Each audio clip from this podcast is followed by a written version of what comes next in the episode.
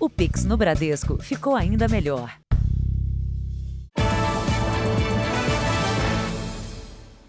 Olá, boa noite. Boa noite. Uma tarefa corriqueira na vida de muitas famílias, levar e buscar as crianças na escola, virou uma oportunidade para os ladrões. Em São Paulo, o número de crimes ao redor de estabelecimentos de ensino subiu quase 5% em 2022 em relação ao ano passado. O homem sentado na calçada estava de tocaia. Apesar da baixa qualidade das imagens da câmera de segurança, dá para ver com clareza o ataque. Foram 20 segundos de agonia. A mulher se negava a entregar os pertences até que o criminoso disparou. A diretora da creche, em Santo André, no ABC Paulista, ficou caída no asfalto. O homem fugiu com o automóvel. No hospital, a diretora disse que já tinha sido vítima de um roubo e que reagiu por impulso. Por sorte, o tiro pegou de raspão na cabeça e ela vai se recuperar completamente do ferimento. Ela falou que na hora, no momento, ficou muito nervosa não quis entregar a bolsa e entrou em luta corporal com o marginal. Né? Infelizmente, essa é uma atitude extremamente perigosa. A gente sempre orienta a não reagir, óbvio, né? O principal alvo dos assaltantes são os celulares. Hoje todo mundo tem uma joia na mão, que é um celular, né? Antigamente o roubo era um tênis de marca, roubavam uma jaqueta de marca, hoje é um celular. Nestas imagens registradas em agosto, um homem e uma mulher aguardam os filhos no portão da escola infantil quando são abordados por assaltantes em duas motos. Dados obtidos pelo Jornal da Record mostram que em todo o estado de São Paulo, o crime nos arredores das escolas aumentou quase 5% de janeiro a junho deste ano em relação ao mesmo período do ano passado, em seis meses foram 3.879 ocorrências, média de 24 casos por dia. Não devemos ter pânico, mas devemos sim ter cautela. Qualquer, anotar qualquer sinal de anormalidade, ligar no 153 ou no 90 da Polícia Militar. Em fevereiro, criminosos fizeram um arrastão na frente de uma escola particular na região do Morumbi, conhecida pelos condomínios de alto padrão. O pai de dois alunos morreu baleado ao tentar reagir. Dois suspeitos foram presos. A Secretaria de Segurança Pública afirma que o patrulhamento das rondas escolares foi intensificado, com ações realizadas num raio de 2 quilômetros em torno das escolas. Mesmo assim, o Sindicato das Escolas Particulares admite que algumas delas contrataram segurança particular. As escolas hoje têm investido muito na questão de segurança. Eu sei de escolas, inclusive, que tem é, no entorno do quarteirão, tem pessoas com moto para acompanhar as famílias, essa coisa toda. Apesar disso, nesta tranquila pracinha da Zona Sul de São Paulo, a dupla de estudantes voltava da escola quando foi abordada pelo assaltante armado. Ele levou só o celular, é, meu e da minha amiga, e ele até pediu a senha do celular e tal. Mas eu dou graças a Deus que ele levou só o celular porque eu tinha muito mais coisa para perder. Eu tava com computador, carregador. Desde então, a rotina de toda a família mudou. Você tem levado ele para a escola agora? Sim, agora a gente tem acompanhado e quando ele vai em algum lugar diferente também a gente vai vai levar. Então, é, a autonomia que a gente estava tentando dar já não consegue, ou seja, tem uma regressão disso. Veja agora outros destaques do dia. Equipe de Lula quer 200 bilhões de reais para cumprir promessas de campanha. Presidente Bolsonaro e vice-presidente eleito Geraldo Alckmin se encontram no Palácio do Planalto. Ministro do Supremo dá 48 horas para a Polícia Rodoviária apresentar relatório com multas aplicadas a caminhoneiros. Turista brasileiro morre atingido por uma placa de gelo na Argentina. Brasil nega extradição de jogador Robinho para a Itália. Em liberdade, mãe do menino Henri Borel comemora o título do Flamengo em bar do Rio de Janeiro.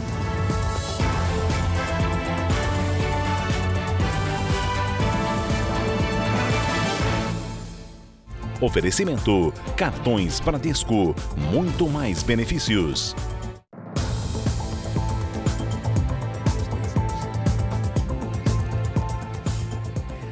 Polícia Civil do Rio de Janeiro realizou hoje uma operação contra um banco digital por suspeita de estelionato e pirâmide financeira. De acordo com o Ministério Público, o prejuízo para as vítimas chega a 100 milhões de reais.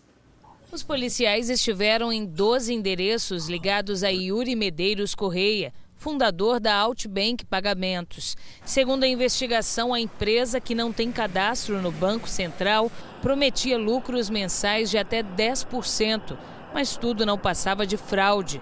A suspeita é que o grupo usava o esquema de pirâmide financeira para fazer os pagamentos que foram interrompidos. A empresa trabalhava na maior aparência de legalidade possível. Tanto é que tinha até artistas renomados que faziam propaganda, marketing dessa, dessa empresa.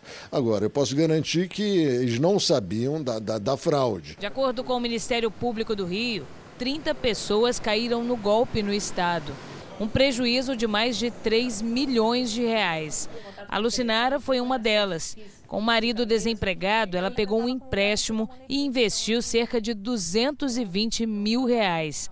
Agora, o casal está endividado. Vendeu o carro, vendeu o caminhão e vendeu uma moto para pagar. E mesmo assim, ainda estou devendo em um banco. O Banco Digital também tem agências físicas, como essa em Niterói.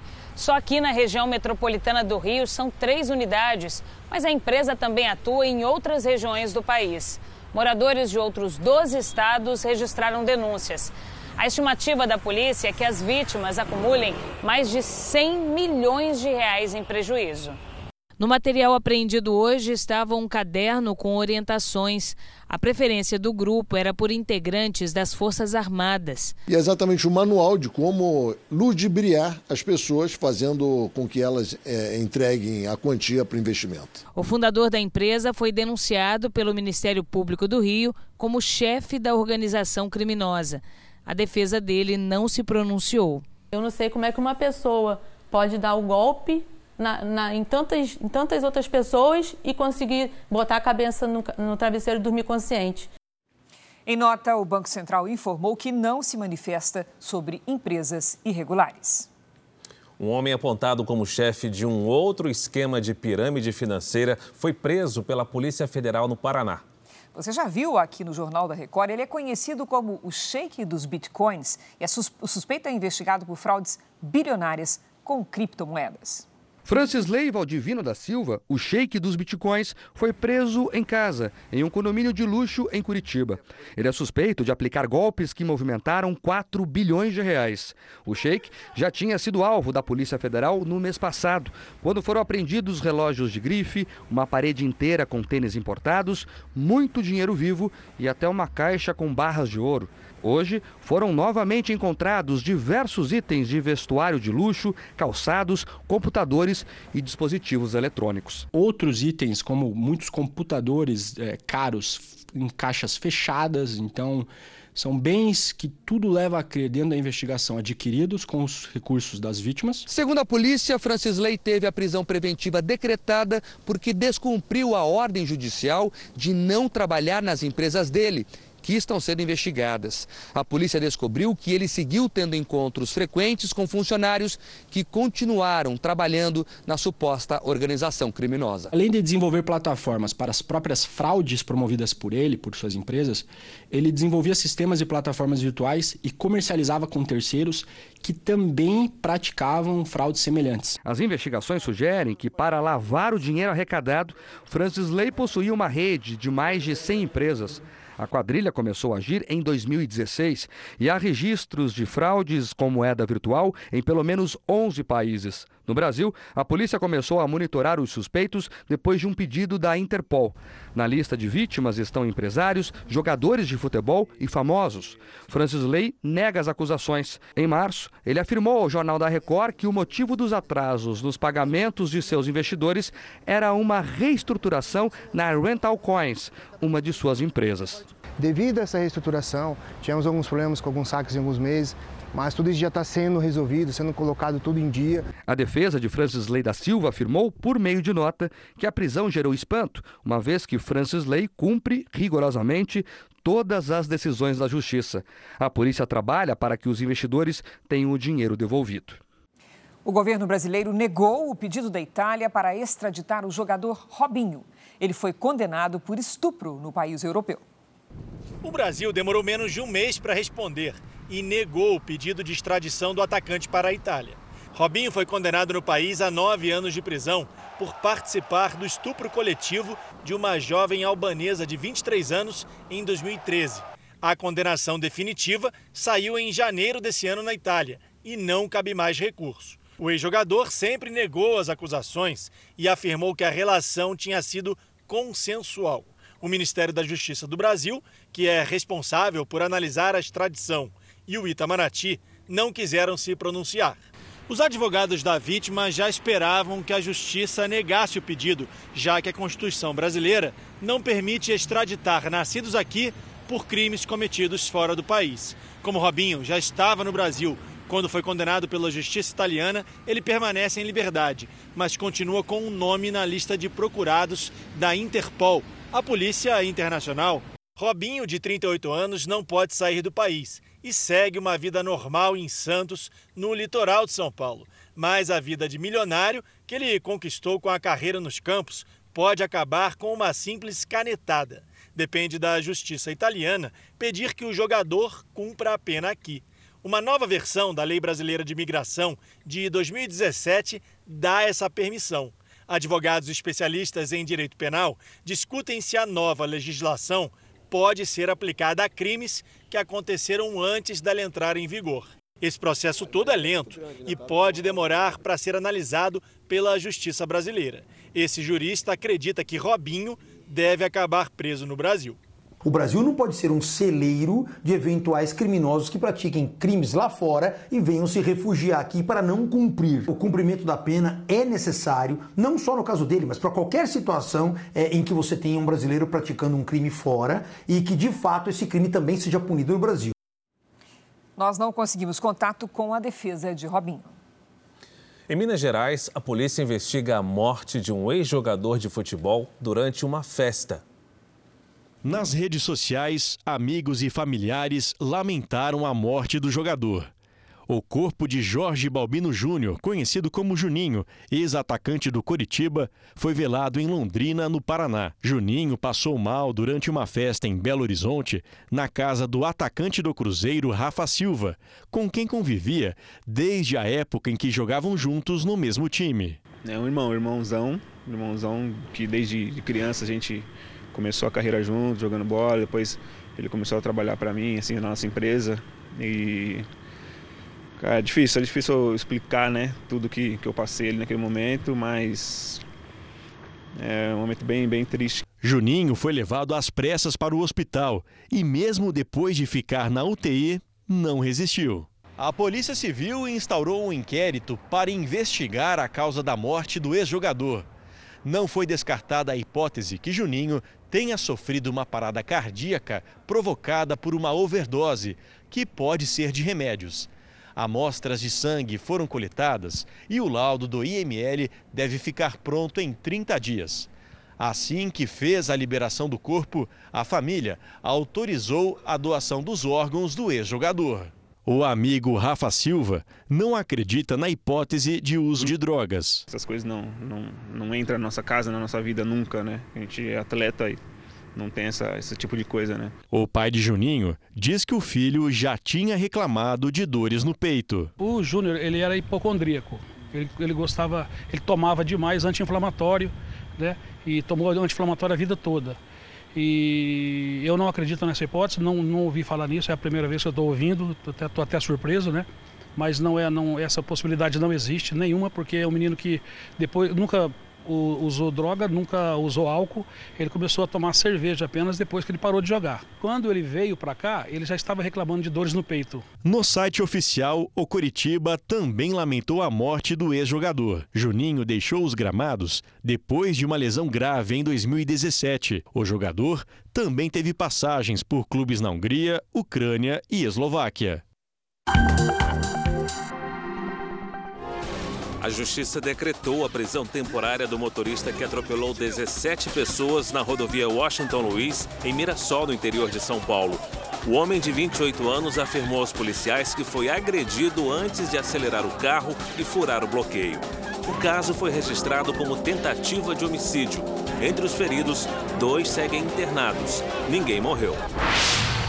Começou hoje o julgamento de Bruno Lopes, acusado de matar a menina Esther Cigoli, de 4 anos, com um tiro. O pai da criança e Bruno tinham um desentendimento antigo por conta de uma vaga de garagem.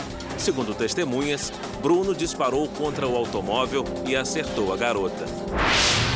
A Justiça do Paraguai decretou a prisão do brasileiro Edmar Oliveira, suspeito pela morte do também brasileiro Anderson Félix, que era estudante de medicina. O corpo do estudante foi encontrado em uma estrada de terra em Pedro Juan Cabaleiro, cidade paraguaia, na fronteira com o Brasil. O coordenador da equipe de transição, o vice-presidente eleito Geraldo Alckmin, se encontrou hoje com ministros do Tribunal de Contas da União, com o ministro da Casa Civil, Ciro Nogueira, e o relator-geral do orçamento, o senador Marcelo Castro, do MDB. A equipe de Lula quer 200 bilhões de reais a mais para cumprir promessas de campanha, como o pagamento do Auxílio Brasil de 600 reais e o aumento do salário mínimo acima da inflação. No Senado, o vice-presidente eleito Geraldo Alckmin, do PSB, e o relator-geral do orçamento do ano que vem, o senador Marcelo Castro, do MDB do Piauí, anunciaram que devem apresentar uma PEC de transição. Para conseguir cumprir com o que Lula prometeu durante a campanha eleitoral, a ideia é apresentar uma proposta de emenda à Constituição para autorizar o novo governo a gastar mais do que é permitido na lei, ou seja, furar o teto de gastos. Participaram do encontro integrantes da campanha do presidente eleito e senadores petistas. Estimativas apontam para a necessidade de cerca de 200 bilhões de reais a mais no orçamento do ano que vem.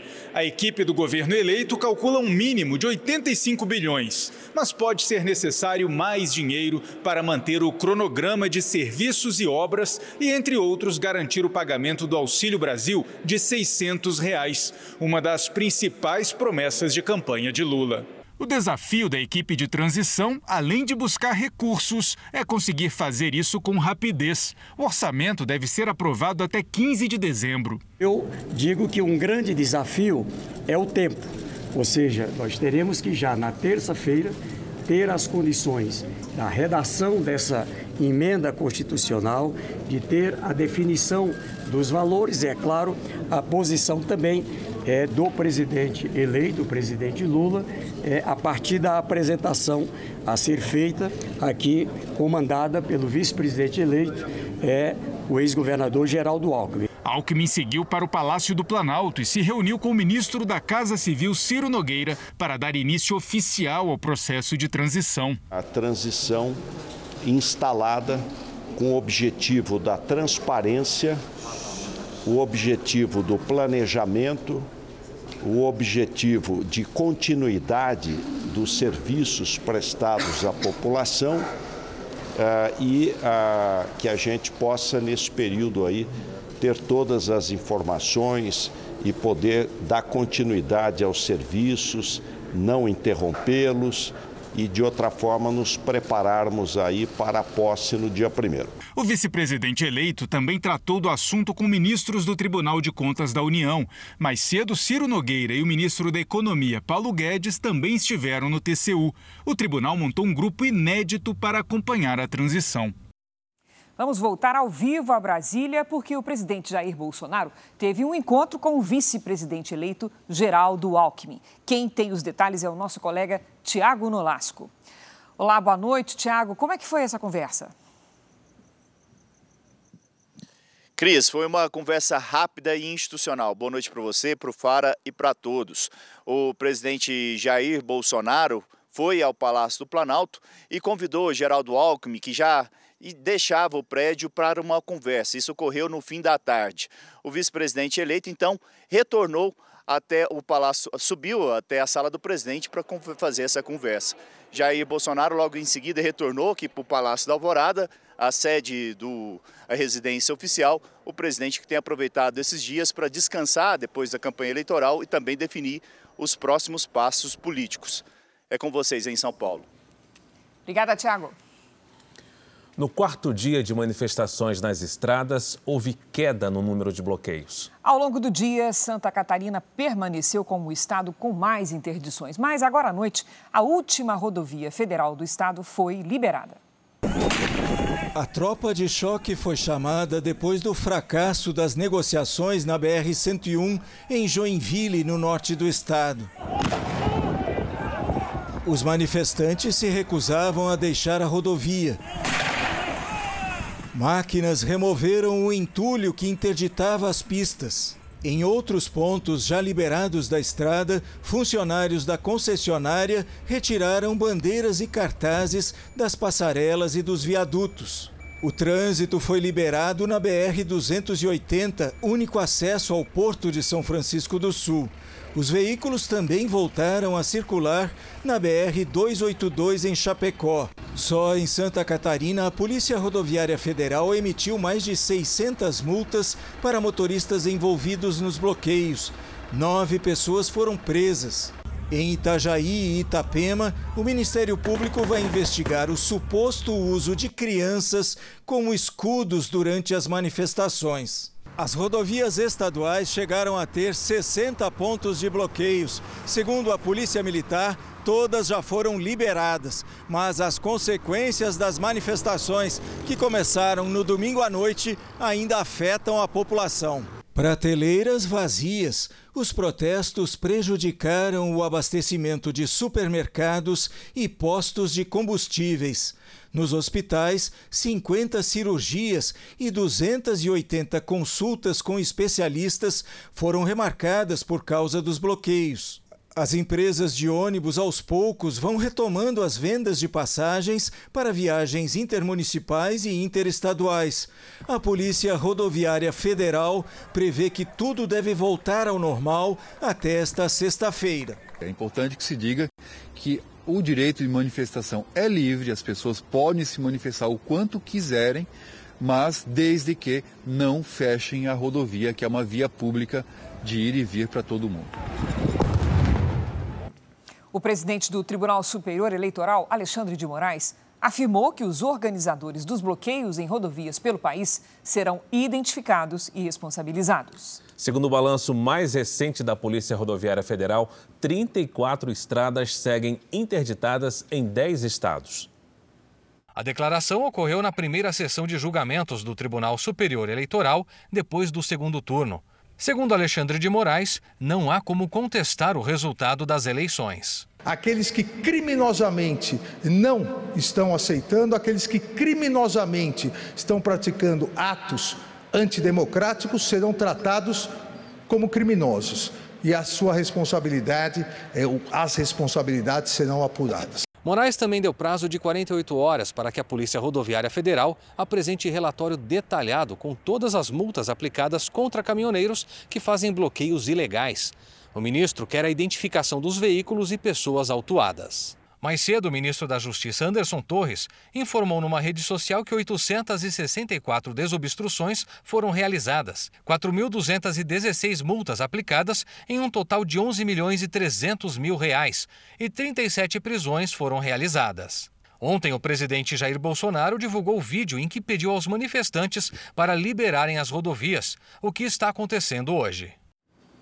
Em outra decisão, o ministro Alexandre de Moraes determina que a Polícia Federal envie ao tribunal os dados reunidos sobre os líderes dos bloqueios. Equipes da Record TV foram hostilizadas na cobertura das manifestações desta semana. A Associação Brasileira de Rádio e Televisão divulgou uma nota em que diz que as agressões físicas, lesão corporal grave a repórteres e impedimento do exercício do trabalho jornalístico ferem diretamente o direito à informação assegurado pela Constituição. A Abratel espera que situações similares não se repitam e que profissionais e emissoras possam continuar a sua essencial missão de levar informação de qualidade à sociedade. Já a Secretaria de Comunicação do Governo do Estado de São Paulo manifesta solidariedade irrestrita aos jornalistas da Record TV da capital e do interior que foram agredidos. Afirma que, abre aspas, Ataques a profissionais de imprensa são agressões à própria democracia brasileira. Não há bloqueios, agressões e intimidações a jornalistas que impeçam o Brasil e a democracia de caminharem de mãos dadas. Fecha aspas. A Federação Nacional dos Jornalistas também repudiou as agressões e cobrou uma ação rápida das autoridades para identificar e punir os responsáveis. O número de manifestações na frente de instalações militares diminuiu nesta quinta-feira. Mesmo assim, os protestos contra o resultado das eleições foram registrados em várias cidades do país. No Rio de Janeiro, o protesto começou bem cedo, nesta quinta-feira. Os manifestantes viraram a noite acampados e, assim que acordaram, retomaram o ato no centro da cidade, em frente ao Palácio Duque de Caxias, sede do Comando Militar do Leste. Em Anápolis, a 50 quilômetros de Goiânia, um grupo fez hoje uma nova manifestação na porta da base aérea. A Polícia Rodoviária Federal manteve equipes na região para evitar possíveis bloqueios na rodovia, que fica bem perto do local. Homens da Polícia da Aeronáutica também montaram uma barreira para que a área de segurança não fosse invadida. Em Goiânia, a manifestação se concentrou na porta do Comando de Operações Especiais do Exército.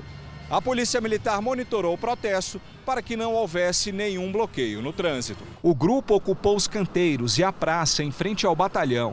E os veículos trafegaram normalmente nas ruas ao redor.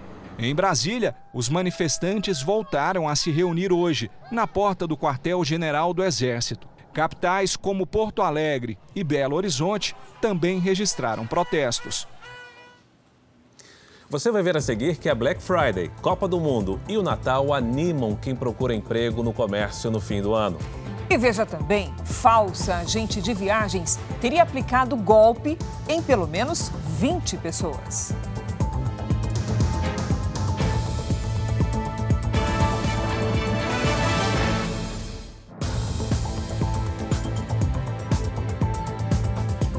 Na Ucrânia, um ataque russo desligou a energia da maior usina nuclear da Europa. O bombardeio afetou a usina nuclear de Zaporizhia. As linhas de alta tensão da cidade foram danificadas. A usina foi mantida ligada apenas por geradores a diesel. A região é controlada por forças russas, mas a usina é operada por trabalhadores ucranianos. De volta ao Brasil, os bloqueios nas estradas diminuíram. Mesmo assim, as ceasas de algumas regiões do país enfrentam problemas na oferta de produtos, enquanto outros estragam a espera do comprador. Esta banca esperava receber ao menos 3 mil caixas de tomates e outros legumes, mas os alimentos não chegaram. Bloqueios que acontecem em Santa Catarina também impactam o Rio Grande do Sul, as cargas que vêm das regiões Nordeste, Centro-Oeste e Sudeste atravessam o estado catarinense. Em Porto Alegre, mais de 100 caminhões ainda não chegaram à central de abastecimento. Na Ceasa de Campo Grande, Mato Grosso do Sul, não chegaram hoje nem repolho, nem cenoura. Quase 80% das frutas, verduras e legumes consumidos em Mato Grosso do Sul vêm de fora do estado. Nesta semana, por causa das manifestações nas estradas, quase mil toneladas de mercadorias ainda não chegaram. Resultado: os preços já começaram a subir. A falta da batata fez o produto ficar ainda mais caro. Um salto de 70 reais no intervalo de uma semana no saco de 25 quilos. Este carregamento chegou com atraso de quatro dias. Os clientes do interior do estado, com medo de ficarem parados em bloqueios, ainda não vieram buscar as mercadorias. Manter o preço e tentar dividir com o produtor a, a quebra, né? Porque o prejuízo vai ser grande. Um levantamento da Confederação Nacional do Comércio revela que a confiança dos comerciantes cresceu, Fara, em outubro. Pois é, e o número alcançou o nível de antes da pandemia. A Black Friday, a Copa do Mundo e também o Natal trazem uma boa expectativa de lucros. O sorriso para ganhar a cliente também mostra a alegria da Adriana. Contratada como vendedora depois de um ano só com trabalhos informais. Quando você está sem fazer nada, você fica meio frustrado, né? Aí quando você acha uma oportunidade, você tem que agarrar ela. A Cícera também é funcionária nova na loja de roupas da região central de São Paulo. Agora eu estou em fase de experiência, né? E eu vou dar o meu melhor para mim poder ser efetivada. Foram três contratações de um mês para cá e outras seis pessoas vão ser admitidas para dar conta do movimento. Quanto mais pessoas empregadas, melhor vai ser as vendas. Quanto mais pessoas recebendo o 13 terceiro, melhor vai ser as vendas de Natal e daí por diante. A loja é um exemplo do que está acontecendo no comércio em geral. Com a expectativa de crescimento nas vendas, a hora é de abrir vagas, de aumentar o número de funcionários. Numa pesquisa da Confederação Nacional do Setor, quase 83% dos lojistas disseram que pretendem fazer contratações neste final de ano. É o maior índice desde 2013. O comerciante chegou a esse último trimestre do ano de fato mais otimista. E isso naturalmente também está refletindo na intenção de investir, na intenção de contratar funcionários. Além da Black Friday e do Natal, o comércio aposta também na Copa do Mundo. Na pesquisa, os entrevistados dão uma nota de 0 a 200 para indicar como está a confiança. De 100 para baixo significa mais pessimismo e de 100 para cima, uma visão mais positiva. O resultado ficou em quase 130 pontos, a melhor nota desde março de 2020, quando ainda não havia pandemia. É uma recuperação do emprego, que tem um fator importante, o dinheiro do auxílio emergencial e agora 13 terceiro, tudo isso ajuda também a movimentar a economia e tudo isso acaba formando um cenário de dar mais confiança para o consumidor gastar. Para o próximo ano, a preocupação no setor é com os juros ainda altos e com o controle da inflação. E a esperança é de continuar crescendo. O comércio também está acreditando que o, o, dinheiro na mão do povo vai fazer com que é, as coisas vão para frente e a gente gere mais emprego, né? Foi inaugurado hoje em Curitiba o primeiro supermercado onde o cliente não precisa pegar fila para pagar. Vai ficar mais fácil de gastar, né, Fara? Porque basta estar com o celular conectado à internet que o sistema da loja faz tudo sozinho.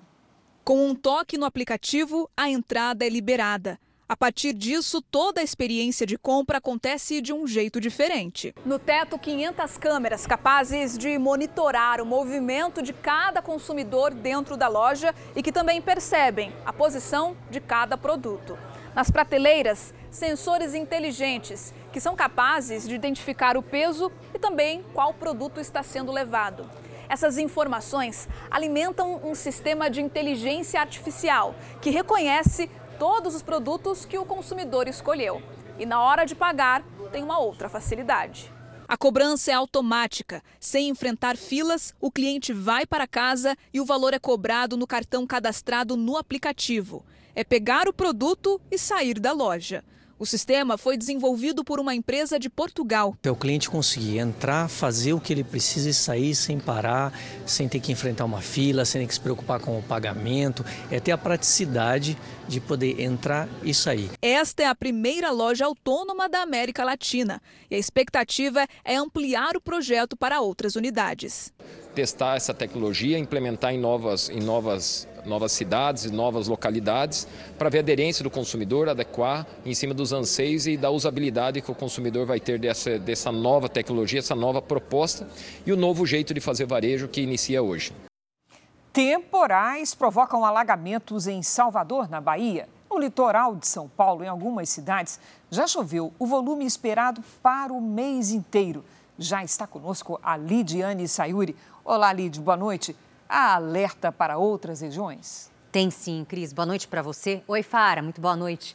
Uma ótima noite para vocês que nos acompanham aí de casa. Olha, além da capital baiana, cidades do interior receberam muita água em pouco tempo. As ruas do município de Santa Inês se transformaram em rios com uma forte correnteza. Neste momento, as nuvens seguem concentradas sobre as regiões norte e nordeste. Nesta sexta-feira, a circulação de ventos mantém as nuvens de tempestade. Tem alerta de temporais com ventania na área vermelha, de Roraima até a Bahia. Nas manchas amarelas, atenção para a chuva forte. O mar fica agitado no Espírito Santo e também na Bahia. Nas áreas claras do mapa, tempo firme. Em Porto Alegre faz 22 graus e o sol aparece mais à tarde. No Rio de Janeiro, máxima de 25. Em Cuiabá, volta a esquentar, 33. Em Fortaleza e Belém, faz até 30. A capital paulista pode amanhecer com nevoeiro e 10 graus. À tarde faz até 18. A temperatura máxima sobe bem devagar nos próximos dias. Vamos então ao tempo delivery. A Gerlinda vai passar o fim de semana em Gramado, no Rio Grande do Sul, Lidiane. Opa, vamos lá. Oi, Gerlinda, os passeios ao ar livre estão garantidos. Tem uma pequena chance de chuva isolada e passageira apenas no domingo à tarde. Nesta sexta faz 21 graus. O sábado começa com 6 graus e à tarde faz até 23. A mesma máxima prevista para domingo. Boa viagem para você. Peça tempo delivery para qualquer cidade do Brasil e do mundo. Mande seu pedido pelas redes sociais com a hashtag você no JR. Cris Fara. Valeu, Valeu. Veja a seguir. Brasileiro morre atingido por placa de gelo em caverna na Argentina. E veja também, exclusivo, vídeo mostra a mãe do menino em Riborel comemorando o título do Flamengo em um bar no Rio de Janeiro.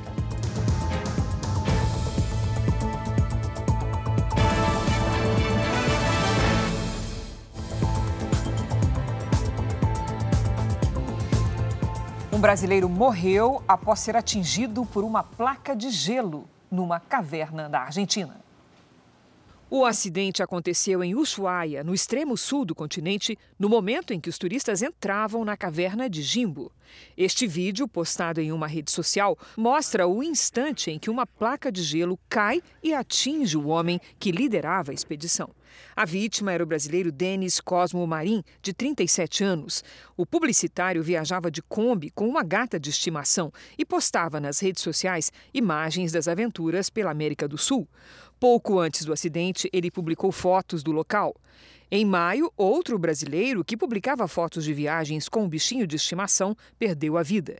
Jesse Coss, de 29 anos, levava o cachorro em um Fusca e morreu em um acidente nos Estados Unidos. No caso da Argentina, a entrada na caverna está proibida desde o ano passado, justamente pelo risco de acidentes. Vídeos da Guarda Nacional da Argentina mostram a retirada do corpo do parque. O Itamaraty disse que está prestando assistência à família da vítima. Antes de se sentar no banco dos réus, Monique Medeiros, acusada de matar o próprio filho, o menino Henri Medeiros, em Riborel, foi flagrada em comemoração dentro de um bar no Rio de Janeiro. O vídeo foi obtido com exclusividade pela Record TV.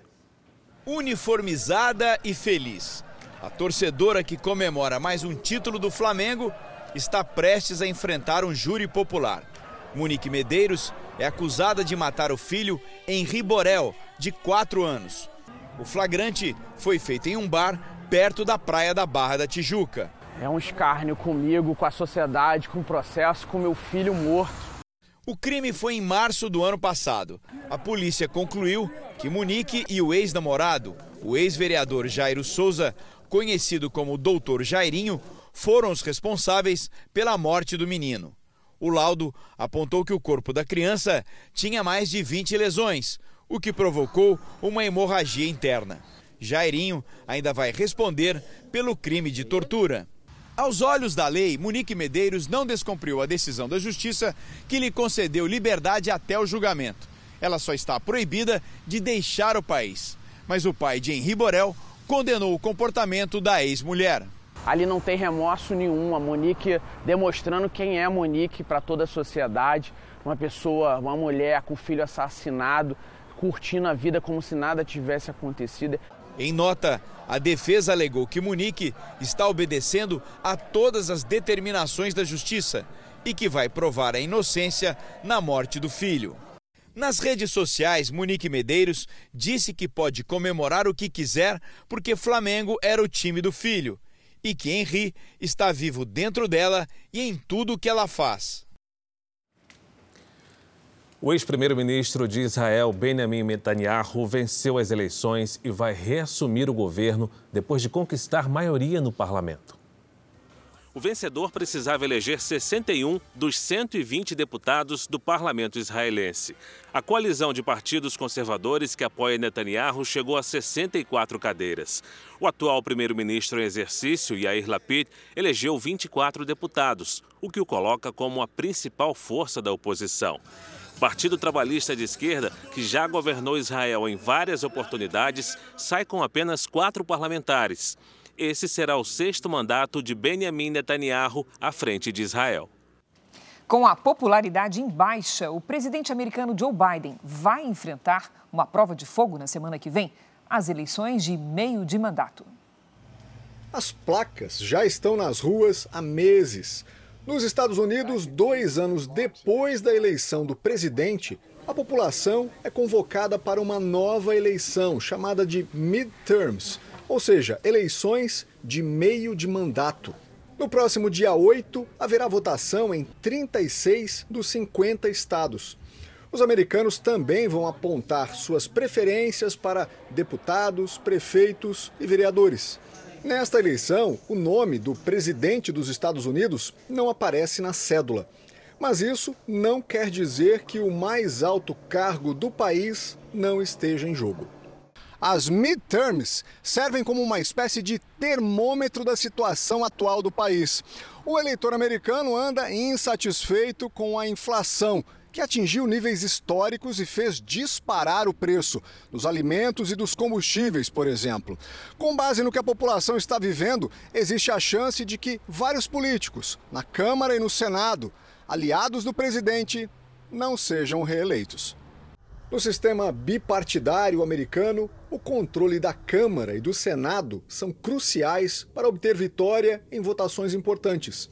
Na Câmara, onde o mandato é de apenas dois anos, todas as 435 cadeiras serão renovadas. Hoje, a maioria, 222 deputados, é do Partido Democrata, o mesmo de Biden. No Senado, há 50 senadores de cada partido mas a vice-presidente, Kamala Harris, tem o poder do voto de Minerva para desempatar uma votação. 35 cadeiras serão renovadas nestas eleições, para mandatos de seis anos, o que pode atrapalhar a votação de projetos de Biden caso os republicanos conquistem mais cadeiras. O resultado será uma espécie de referendo sobre o futuro de Joe Biden numa tentativa de reeleição em 2024. Os eleitos iniciarão o mandato em 3 de janeiro de 2023. No Reino Unido, o Banco Central anunciou que o país deve permanecer em recessão pelos próximos dois anos. E para tentar conter a inflação por lá, Fara, será aplicada a maior taxa de juros dos últimos 33 anos. Situação que tem se repetido na maioria dos países europeus. O aumento do custo de vida pode ser sentido na ida ao mercado ou na hora de abastecer o carro. A inflação recorde de 10,7% na zona do euro é uma preocupação para quem mora na Europa e o anúncio de uma recessão parece cada vez mais próximo.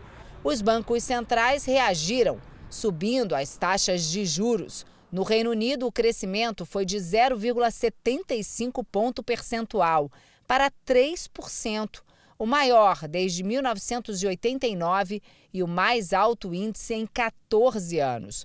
O objetivo de um banco central é justamente garantir a estabilidade dos preços, controlando a inflação. No caso dos britânicos, a mais alta dos últimos 40 anos. E o aumento da taxa de juros é uma saída para tentar aliviar a crise econômica. O Banco Central do Reino Unido anunciou que novos reajustes devem vir pela frente, já que a inflação ultrapassou os 10% e o objetivo é reduzir para 2%. Aqui em Portugal, o aumento da taxa de juros provocou, por exemplo, um reajuste inédito na prestação da casa para quem tem crédito habitação. Novembro vai ser o mês de maior crescimento da parcela mensal. A pessoa pode chegar a pagar a mais o equivalente a R$ 1.100. Impactos provocados também pela guerra no leste europeu que podem ser sentidos por todo o continente. Na capital espanhola, Madrid, milhares de pessoas lotaram as ruas para pedir melhoria dos salários. O pagamento no fim do mês não acompanha a inflação e a consequência o bolso do trabalhador está praticamente vazio. Quando os preços sobem mais de 10% e os salários congelam, significa que estamos perdendo poder de compra e ficando mais pobres a cada dia. O Japão emitiu um raro alerta aos moradores de três regiões do país para buscar abrigo após a Coreia do Norte lançar um míssil em direção ao território japonês. Sobre esse assunto, a gente conversa com a correspondente em Tóquio, Silvia Kikuchi. Olá, Silvia. Olá, Fara. Olá, Cris e a todos que nos acompanham. Ao todo, a Coreia do Norte lançou seis foguetes nesta quinta-feira, incluindo um suposto míssil intercontinental capaz de transportar bombas nucleares para o outro lado do planeta. Segundo a Coreia do Sul, o míssil teria falhado antes de cair no mar. Apesar dos alertas, todos os lançamentos caíram em águas internacionais, informou o Japão. O primeiro-ministro japonês ainda chamou a ofensiva norte-coreana de ultrajante e intolerável. A Coreia do Sul e Estados Unidos afirmam que a nova escalada de tensão pode levar ao sétimo teste nuclear de Pyongyang. Fara, Cris. Obrigado, Silvia. A Record TV teve acesso com exclusividade a documentos sobre a investigação do assassinato do ex-policial militar Luiz Alberto do Cabo. O crime foi confessado pela mulher da vítima, a também PM Fabiana Ribeiro. O Ministério Público do Rio já pediu a prisão preventiva, mas ela continua solta. A major da PM, Fabiana Pereira Ribeiro, de 42 anos, tentou cremar o corpo do marido, o empresário e ex-cabo do Batalhão de Operações Policiais Especiais, o BOP, Luiz Alberto Muniz do Cabo, de 48 anos. A ausência de exames no cadáver poderia comprometer as investigações. A Record TV teve acesso com exclusividade à mensagem de WhatsApp em que ela conta ao cunhado que não conseguiu a autorização. Luiz Alberto foi encontrado pela polícia com um tiro na cabeça no dia 28 de fevereiro deste ano. Ele estava deitado na cama em casa, na zona norte do Rio de Janeiro. A primeira versão dada por Fabiana foi de suicídio. Mas após as divergências encontradas pela perícia, ela confessou o crime. O casal estava junto havia 15 anos e tinha dois filhos, de 8 e 3 anos de idade. Fabiana disse que ela e as crianças eram vítimas de agressões constantes por parte de Luiz Alberto e que fez o disparo após um desses episódios de violência. A versão é investigada e a prisão preventiva de Fabiana foi pedida à Justiça pelo Ministério Público. Mesmo se a gente levasse em consideração a versão dela, eu acredito que essa não seria a melhor alternativa, a melhor solução, né? matar uma pessoa covardemente enquanto ela estava dormindo. Por esses motivos e outros mais, o Ministério Público não só denunciou por homicídio qualificado, mas também requereu a prisão preventiva. A perícia constatou que Fabiana alterou a cena do crime e que, mesmo assim, a posição em que o ex-integrante da PM estava é atípica para casos de suicídio e que o tiro foi dado à distância, o que também não é comum.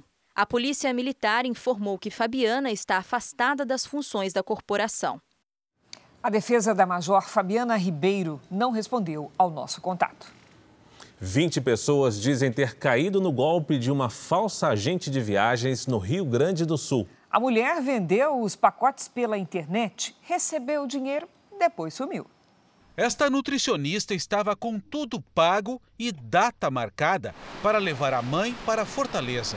A viagem custou R$ 2.300, mas nunca aconteceu. Ela disse que não, não tinha mais lugar lá na, no, no hotel, que o pessoal do aéreo não estava conseguindo que estava dando vários, vários problemas. Foi. E daí ela começou a me enrolar. Aí é que tá, quando eu comecei a pedir dinheiro para ela de volta, ela começou a me enrolar, dizendo que não era com ela, que levava um tempo. 20 pessoas disseram ter caído no mesmo golpe aplicado por uma falsa agente de viagens.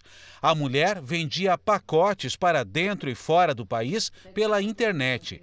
A polícia estima que o golpe tenha causado um prejuízo de mais de 300 mil reais às vítimas. Os casos de estelionato quase triplicaram no Brasil em três anos. Em 2018, foram pouco mais de 400 mil. Em 2021, ultrapassaram uma marca de 1 milhão e 200 mil.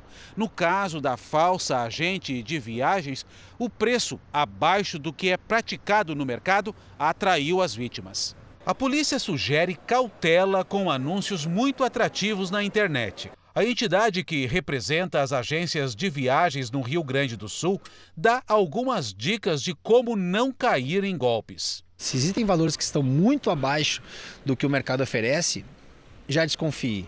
Né? As operadoras elas trabalham com companhias aéreas e com hotéis que têm os mesmos valores em todas as agências. Hoje com as redes sociais facilita muito que tu possa verificar quem a pessoa segue, quem são os seguidores, se tem alguém em comum, para que evite de a gente comprar às vezes de uma agência que que não existe ou que é só pela rede social. Agora, as vítimas tentam recuperar o dinheiro para finalmente fazer a tão esperada viagem. Quero o dinheiro de volta e quero viajar, quero conhecer o Ceará. A produção do Jornal da Record entrou em contato com a empresa suspeita de ser uma agência falsa e ainda não obteve retorno. A brasileira Rebeca Andrade fez história hoje ao se consagrar campeã mundial de ginástica artística em Liverpool, na Inglaterra. Rebeca é a primeira brasileira a ganhar o ouro no Mundial na categoria individual geral. Ela liderou a final dos quatro aparelhos e confirmou a vitória após a apresentação no solo, com o famoso baile de favela. Rebeca já tinha conquistado duas medalhas olímpicas nos Jogos de Tóquio. A brasileira volta a competir no fim de semana e tem a chance de conquistar mais três medalhas nas finais por aparelhos. Parabéns a Rebeca. Essa edição termina aqui. À meia-noite e meia tem mais Jornal da Record. Fique agora com Reis e logo após Amor Sem Igual tem eliminação ao vivo em A Fazenda. Ótima noite para você. Excelente noite.